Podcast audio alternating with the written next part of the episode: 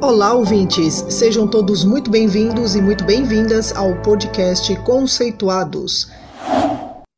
Esse podcast é para você que se interessa por assuntos que envolvem a nossa rotina de trabalho, estudos e, por que não, na vida. Pois é, a cada episódio trazemos um convidado especial que compartilha com a gente um pouco do seu conhecimento mais especializado para que você possa ser mais produtivo. Eu sou a Marília, uma das integrantes da equipe do Conceituados, e no episódio de hoje eu vou conversar com a professora doutora Marta Máximo. Dessa vez, o tema será a importância da autorregulação na aprendizagem. Se interessou? Fique por aqui e ouça também o episódio anterior sobre metacognição, uma introdução, que eu fiz com a própria professora Marta.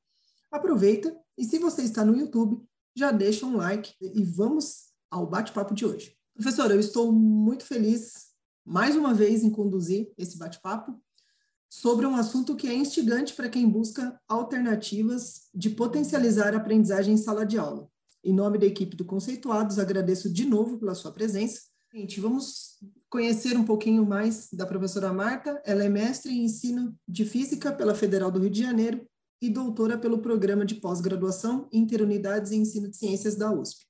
Desde 2009, é professora de Física do Ensino Médio do Cefet Rio de Janeiro, campus Nova Iguaçu, onde realiza atividades de pesquisa e extensão no âmbito do Laboratório de Pesquisa e Ensino de Ciências, o LAPEC.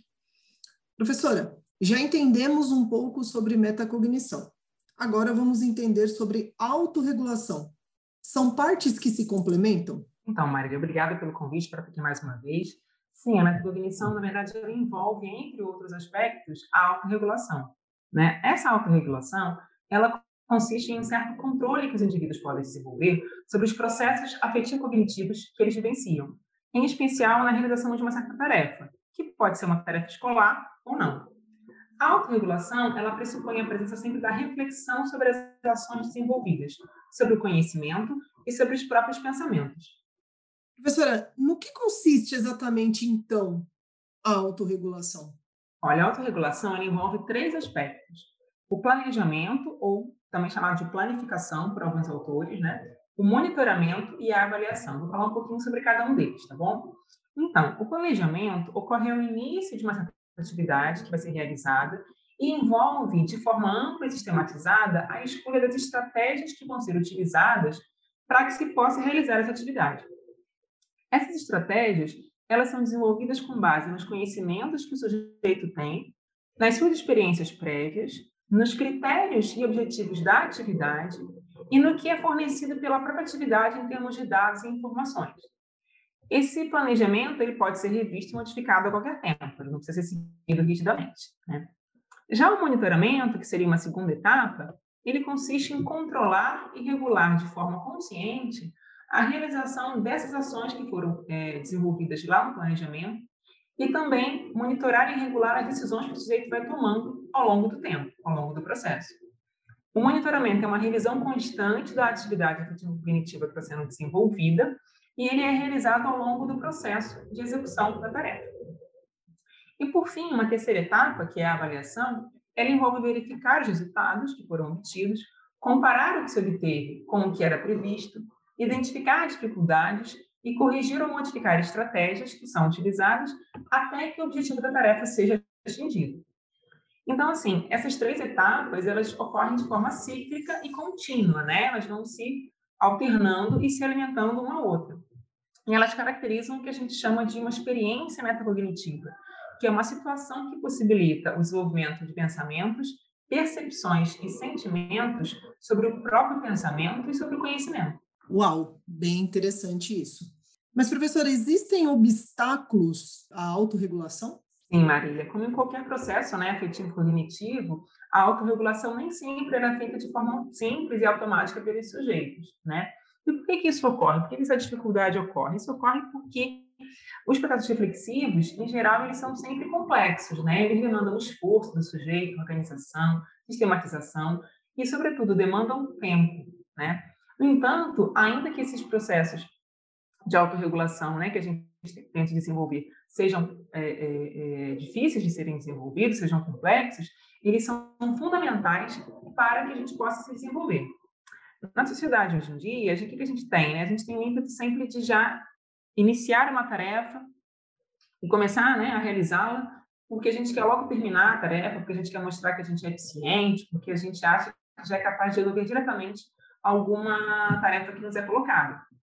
Contudo, dependendo da natureza da tarefa e da complexidade dela, às vezes pode ser mais útil dedicar tempo para realizar um bom planejamento, prever as dificuldades, elencar as estratégias, monitorar as ações que vão sendo desenvolvidas e reavaliar continuamente o processo para que a tarefa possa ser, possa ser concluída de forma satisfatória né, e fazendo um bom uso do tempo, ou seja, utilizar as etapas do processo de autorregulação é alguma coisa que nos ajuda também no nosso dia a dia a realizar uma tarefa de forma eficiente, mas não só em pouco tempo, né? Mas eficiente no sentido de uma tarefa bem realizada.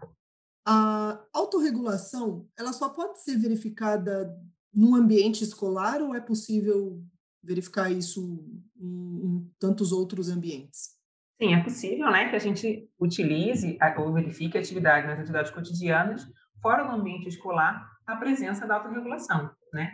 É importante incentivar a autorregulação em ambiente escolar para que os alunos possam se familiarizar com essa prática, perceber os resultados positivos que ela nos, nos, nos fornece em termos de auxílio à aprendizagem e para que também eles possam aplicar essa autorregulação em outros âmbitos da sua vida, ou seja, a escola pode ser um local em que os alunos possam desenvolver essa capacidade de se autorregularem e utilizarem essa mesma capacidade em outros momentos da sua vida, fora da escola.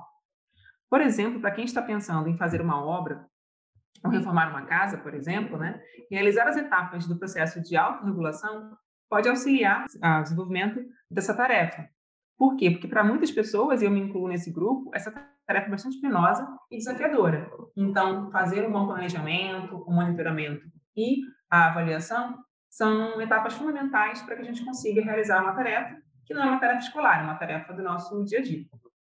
Nossa, bem interessante. Me remete até é, um, na, na, primeira parte da sua fala é, a importância, né, se tratando do ambiente escolar, de do aluno conversar com o professor, né, para o professor dar aquele é, o direcionamento, né, ter aquela, aquela troca de ideias, né? A gente até conversou isso no, no outro episódio um pouco.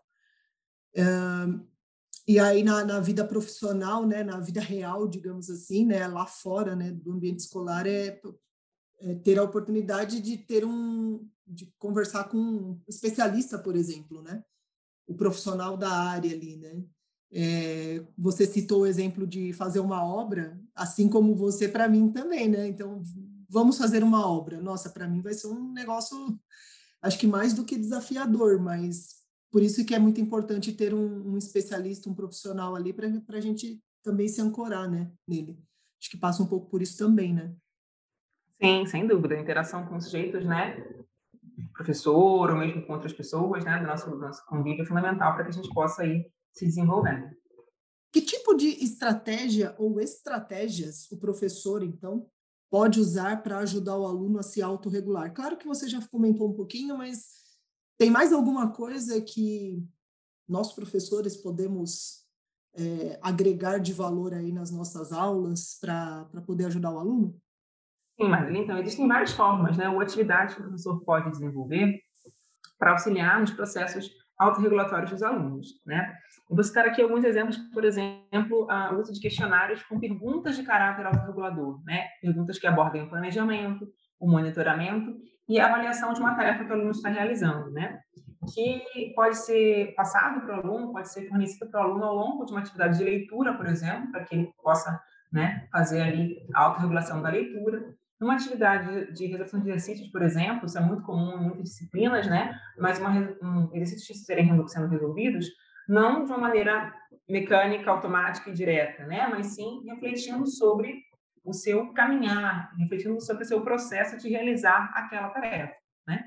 E também pode ser é, é presente esse tipo de questionário ao longo de uma aula é, expositiva dialogada, ou seja, né, numa exposição de um conteúdo novo, numa revisão, enfim, você também pode é, é, fornecer algum tipo de guia, algum tipo de questionário que os alunos vão ali marcando ou mesmo escrevendo a maneira como eles estão percebendo aquele processo, que se refere ao planejamento, monitoramento e avaliação, para que a, professor possa ter contato com isso e depois dar um feedback adequado para os alunos. Né? Também é possível desenvolver roteiros de atividades experimentais nessa perspectiva, ou seja, com perguntas que visam a autorregulação do processo de realizar um experimento. Né? Isso também é bem comum na literatura, tem vários exemplos, e esses roteiros podem ser respondidos individualmente ou em grupo, dependendo de como o experimento está sendo realizado. Ah, interessante. Então, ficaram aí mais dicas para repertório de professores interessados no assunto. É, você consegue dizer como um professor, um, uma professora, consegue, entre aspas, aí, né, medir ou verificar essa autorregulação em sua sala de aula? Porque isso é um assunto, digamos que subjetivo, né? E, mas como que é possível o, o professor que está ali na sala, né? Você já falou um pouquinho na resposta anterior, mas como que, de fato, concreto ali, como que ele consegue falar, ah, deu, deu certo, tá? Ou está no caminho certo? Sim, então, é possível, né? Esses instrumentos que eu comentei acima, os registros em questionário, os roteiros, né, que foram mencionados, podem ser é, instrumentos que o professor pode utilizar para monitorar, né, o professor agora, esse processo dos alunos, né? Ou seja, esse material que o aluno fornece, ele é importante para o aluno, para que ele possa desenvolver essa capacidade, né, de realizar a autorregulação.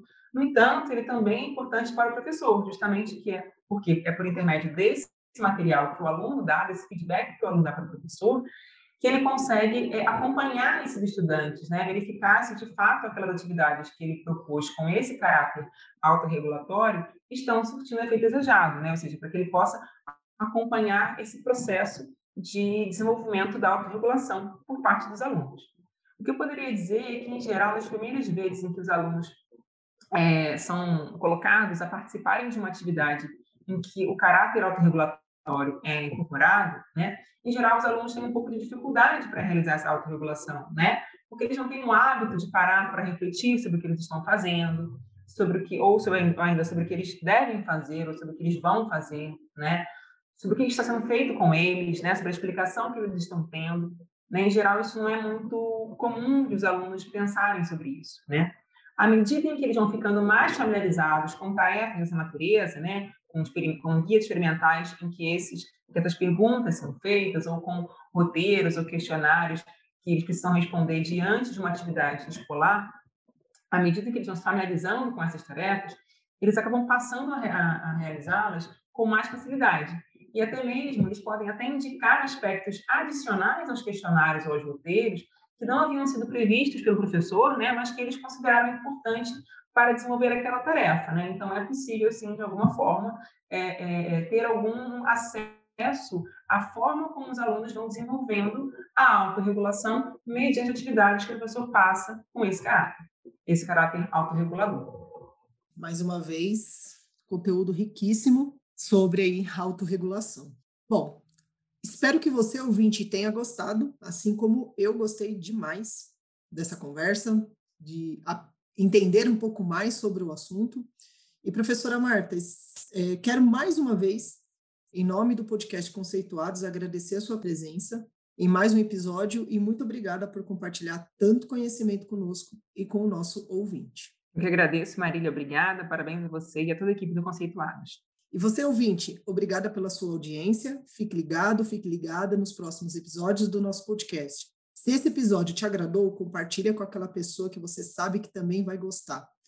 Aproveite e escolha a sua plataforma preferida para ficar por dentro de todo o conteúdo que estamos produzindo para você.